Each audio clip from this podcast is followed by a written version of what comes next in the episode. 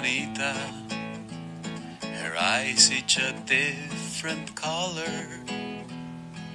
各位听友，大家好，欢迎继续收听 Amanda 的节目《世界在你耳边》。今天我们和芝芝接着聊墨西哥的亡灵节。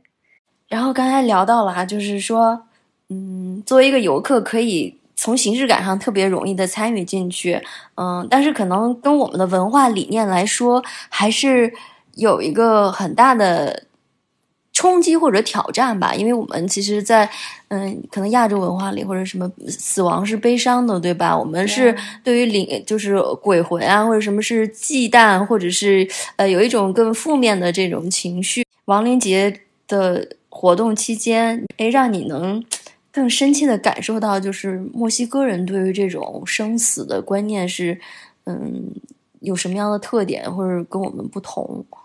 其实我一直对这个死亡文化是挺感兴趣的，然后我是每到一个城市都会去他们的墓地先去看一看。嗯，我最早的时候第一次去墨西哥，我是去到瓜纳华托的一个墓地，给我有非常非常强烈的震撼。嗯，它那个墓园呢，其实就像一个非常漂亮的公园一样，然后那些墓碑和十字架都做得非常漂亮，也是五颜六色，包括他那个墓园里面就种满了橘子树，结着硕大的果实，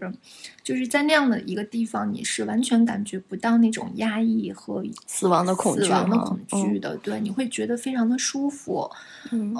所以，我就是从他们的墓墓地可以看出，其实墨西哥人他对死亡的这样的一个认识，因为死亡对他们来说其实就是自然延续的一部分，他们并不认为这是一个你要去拒绝它的事情，他们认为生命就是由生和死来组成的，你不能只接受死生而不而不接受死亡。我在关纳华托的时候去参观了他们的那个木乃伊博物馆。然后，其实里面的那些木乃伊的形象其实是非常恐怖的，在我们看来。可是当地的那些小学生、小朋友们，他们去博物馆去参观的时候，他们完全没有那种恐怖的表情，坦然面对，而且是有说有笑的。在他们看来，其实死亡也并不是一件很可怕的事情。对，其实我觉得小孩儿可能一开始是不懂什么叫死哈，然后之后可能就是由你的大人和这个文化传递给你的信息，这个对于死亡是怎么看待，所以所以可能就是因为墨西哥有这样的传统文化，所以他小朋友一开始就是天然的会接受这样的一个观念。对，因为他们认为人死了以后会去到另外一个世界，他并不会消亡，然后所以他们才会有这样的节日去迎接他们的这些逝者回家。嗯，对，所以。他他不认为这是一种失去，所以也就不会去拒，就是排斥。每年都回来一次。对 对，嗯是。哎，我刚才突然想到一个，就是关于这个宗教上的。嗯，你看，因为他们对于死亡的这种观念，然后包括我记得动画片里他们去的那个地方，呃，所谓冥界，好像只是就比如说那个房子画的也很美好啊。其实，在可能基督教或者是天主教的意义里，它就是一个天堂的概念，但是。好像没有地狱的存在，或者是在我们的这个教化中也是有这个十八层地狱的这种感觉，好像没有是吧？在墨西哥的文化里面，对，就是坏人，他认为他死了，他也会重新再对重塑一下，不带着任何这种罪孽的东西了。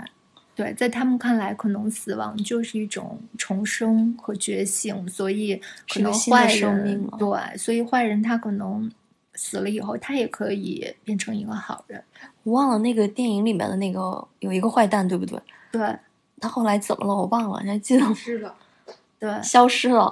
就变成空气了，然后重生什么样就不知道了，是吧？灭掉了，天然自然灭。忘记了。你看，就是其实你这个行程是规划好了的哈，有一些是预期的，比如你知道哪儿啊会有这种传统亡灵节仪式，但是肯定旅行呢总是有一些惊喜和意外，就是比如你在这个旅行中有没有让你意想不到的事情发生？嗯，有啊。其实我自己旅行其实并不是说把行程做得非常非常的周全。我基本上也是大概的安排一个地方，然后就是随心的去逛它。其实经常会有一些意想不到的事情发生。那就是，嗯，因为我我们是先到的那个帕斯卡罗嘛，我们住在一个民宿里，那这个主人就给了我们一张关于这个帕斯卡罗湖区的一个亡灵节活动演出的一个节目表，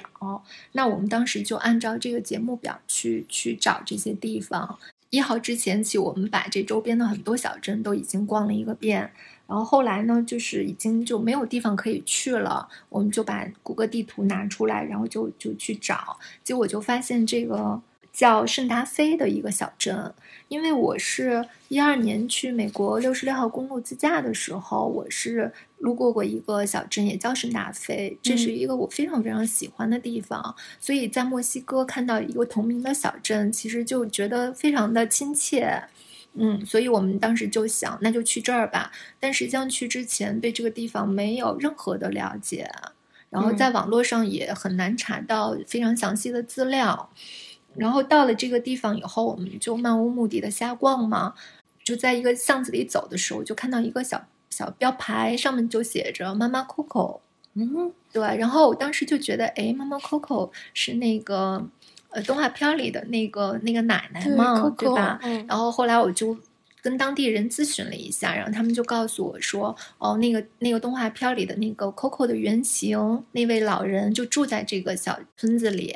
他还活着吗？对，他还活着，已经有一百岁了。啊，你见到他了吗？对，当时我们就就去沿着那个标牌就去找，然后就非常幸运的就遇到了这位 Coco 本人。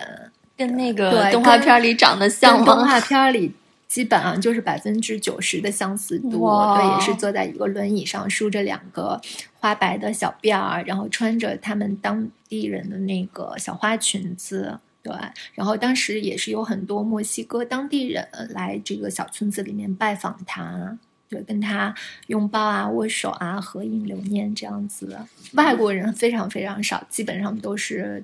墨西哥当地人去。哎，那他是因为这个动画片找到了他，画了他，然后他才出名的，还是说因为他之前在这就因为某种原因很有名，这个动画片才把他给画进去？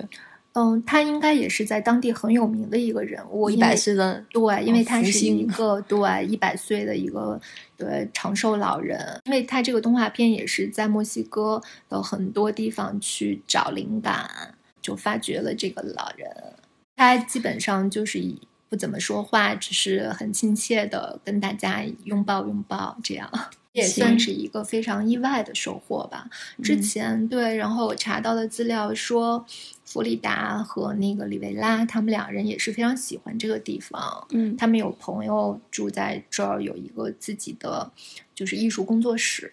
所以你说的这个，就是顺着谷歌地图惊喜发现的这个小镇，某种意义上它还蛮有名的。它跟你说的美国崇明的这个小镇一样吗？还是它因为什么样的，比如环境上的特点，这么吸引艺术家到那个地方？其实，呃，这个小镇并没有什么特殊的。当然，美国的那个是纳菲，它是一个艺术小镇，它有很多艺术家在那个地方驻留，包括它还有很多呃印第安的原住民的文化。哎，那你这个行程一共是多少天安排了？嗯，当时是安排了在呃米却肯州，大概安排了呃一个礼拜。你看啊，就是可能嗯，你作为一个自由摄影师，可能时间上会比较有限哈。如果有一些听友想去，然后就是集中看这个亡灵节的特色，他又没有那么多时间，你会在你去过这些地方，重点推荐一个地方吗？嗯，刚才我提到了一个叫汉乔的小岛，它其实就是在帕斯卡罗的附近，大家可以坐公交车到码头，然后再从码头坐船到这个汉乔这个小岛。这个小岛呢是米却肯州乃至墨西哥庆祝亡灵节最隆重、最隆重的一个地方，尤其是到了晚上，基本上就是人山人海，非常非常的拥挤。然后就是晚上的时候，大家会。呃，就是蜂拥而入到他那个墓地里面去，所以就是如果你要去这个小岛的话，首先呃你要去的早一些，否则的话是很难挤进去的。在它的有一个小广场上，会有很很丰富的这个节目表演，包括他那个当地也有很多小孩会提着南瓜灯去烤糖果。啊，这又混搭了思点万圣节的元素吗？对对挺有挺有意思的。然后你说大家会拥到他的那个墓地，嗯、去做什么呢？就是晚上的时候，嗯，就去感受他那个亡灵节，因为呃，到了晚上的时候才是这个亡灵节的重点嘛。大家就是会这个一家人会到他们已经装扮好的墓地里面去守灵。哦，对，他的那个就是汉奇奥岛的这个墓地，它的那个装饰跟其他的地方呢还是有一点小区别的。他们就是会在墓地，然后用那个万寿菊搭好一个花架，把这个逝者的照片，还有一些香蕉、苹果啊、橙子啊，包括一些骷髅糖果啊、然后悬挂在这个花架上，感觉是一个万圣，呃就圣诞树一样的那种，对 对亡灵节树，对，嗯然后那些家人们都会默默的坐在一边，然后嗯。也不悲伤，也就是非常平静，就也不歌唱，也不欢欢庆了，就是默默的属于一个对对。思考或者是思念的这样一个一个环对，就节，是默默嗯地坐在一旁守灵，然后也不嗯。会受到这些旅行者的打扰。那还蛮难的呀，周围这么多人看着他们，对对，很多人还打闪光灯什么的，其实他们都特别平静，泰然处之。嗯，另外也还有一个小镇叫卡普拉小镇。卡普拉小镇它是在莫雷利亚和这个帕斯夸罗之间的一个小镇。我是很推荐这个小镇，因为嗯相对来说它是这些小镇里面最文艺的一个地方。如果亡灵节的时候你来到这个小镇，你会在地上看到很多很多用鲜花瓣儿撒成的这个呃非常精美的这种亡灵节图案的这个地面装饰，非常非常的梦幻。超现实，而且它有一条非常长的手工，呃，工艺品的市集，然后卖的手手工艺品的质量都非常高，就是都不是那种游客纪念品，是吧？对对，都不是那种粗制滥造的，基本上都是由那些艺人们非常精心制作出来的手工艺品。嗯另外呢，就是在这个小镇子里面，还有一条小吃街，非常非常的热闹。然后它那个所有的装扮都是跟亡灵节有关，呃，而且在这个小镇子里面，你可以看到很多关于亡灵节的一些壁画、墙画，很漂亮。嗯，你还记得你在里面淘回了什么东西吗？就是很有意思的纪念品。画有那个骷髅图案的盘子，还有一些呃，就是骷髅头，还有一些小的那个纸雕塑，对，就是还有就是比如手环呀，还有冰箱贴这样的东西，对，价格大的盘子可能不太会超过一百块钱，小的这个饰品基本上就是在十几块钱、二十块钱左右。哎，我特别好奇，你把它带回来以后，在家里怎么怎么放它啊？就是就是脱离了当时那个气氛，你你你还会觉得这些东西带给你的是当时那种感觉吗？在家的话，我就是会把它们挂在墙上，或者是摆在屋子里。首先，就这些东西它，它有非常强烈的装饰作用。其实大家去嗯、看这种异域风情的活动或者节日哈，都挺感兴趣，但有的时候可能有一点点小担心，比如说可能在一些最传统的仪式的这种地方，是不是比如说它的这种卫生条件呀、或者是相对一些嗯、呃设施会比较简陋，你你当时会遇到这样的一些挑战吗？嗯，其实，嗯，我当时也会有这样的一些担心嘛，比如说去到一些呃几乎没有游客去的一些地方，那嗯比如说吃饭呀、上厕所呀这些会不会很不方便？但是后来我们去了一些小镇，几乎是没有看到这个外国游客的，嗯。那它这些地方其实也有非常文艺、非常环境优美的这种餐厅，然后价格也很便宜，而且如果你要是想在路上上厕所的话，它有一些那种家庭的呃公共厕所，你进去以后发现会发现非常非常的干净，收费吗？呃对，都是收费的。嗯，然后另外就是，比如说你在那个路边的小吃摊去吃东西的时候，他们也都收拾得非常干净，然后会有免洗的洗手液提供，地上也不会有很多脏乱差的垃圾，所以米却肯州给我的印象就是，嗯，环境非常美，然后嗯也非常干净，人呢也都非常热情友好。所以，呃，你待了一周的时间，对吧？但是嗯集中的就是在那一两天，它会再哦持续一周吗？哦，其实，在这个亡灵节的前面的几天，其实你都能感受到，就嗯。是这个节日的气氛。比如说，他们会在墙壁上绘制各种各样的关于亡灵节的这个图案，嗯。然后包括街上会有人很早就开始画这个骷髅的那个面妆，嗯。然后还有就是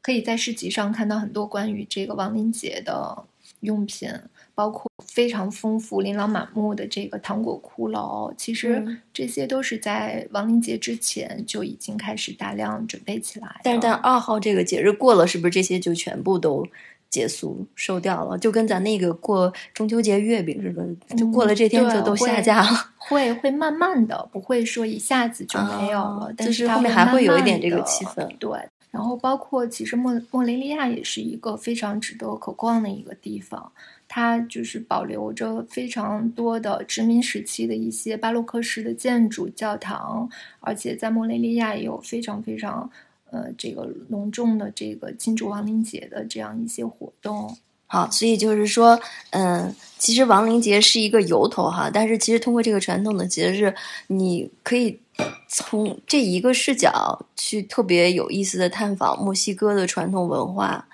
建筑也好，或者是一个嗯地方哈。好，那谢谢芝芝哈，嗯，特别有意思讲的这一期，那我们下期节目再见。好的，谢谢大家，再嗯见。Knuckles they drag on the floor. Those aren't the words. There are children present. Her hair is like a briar. She stands in a bow legged stance.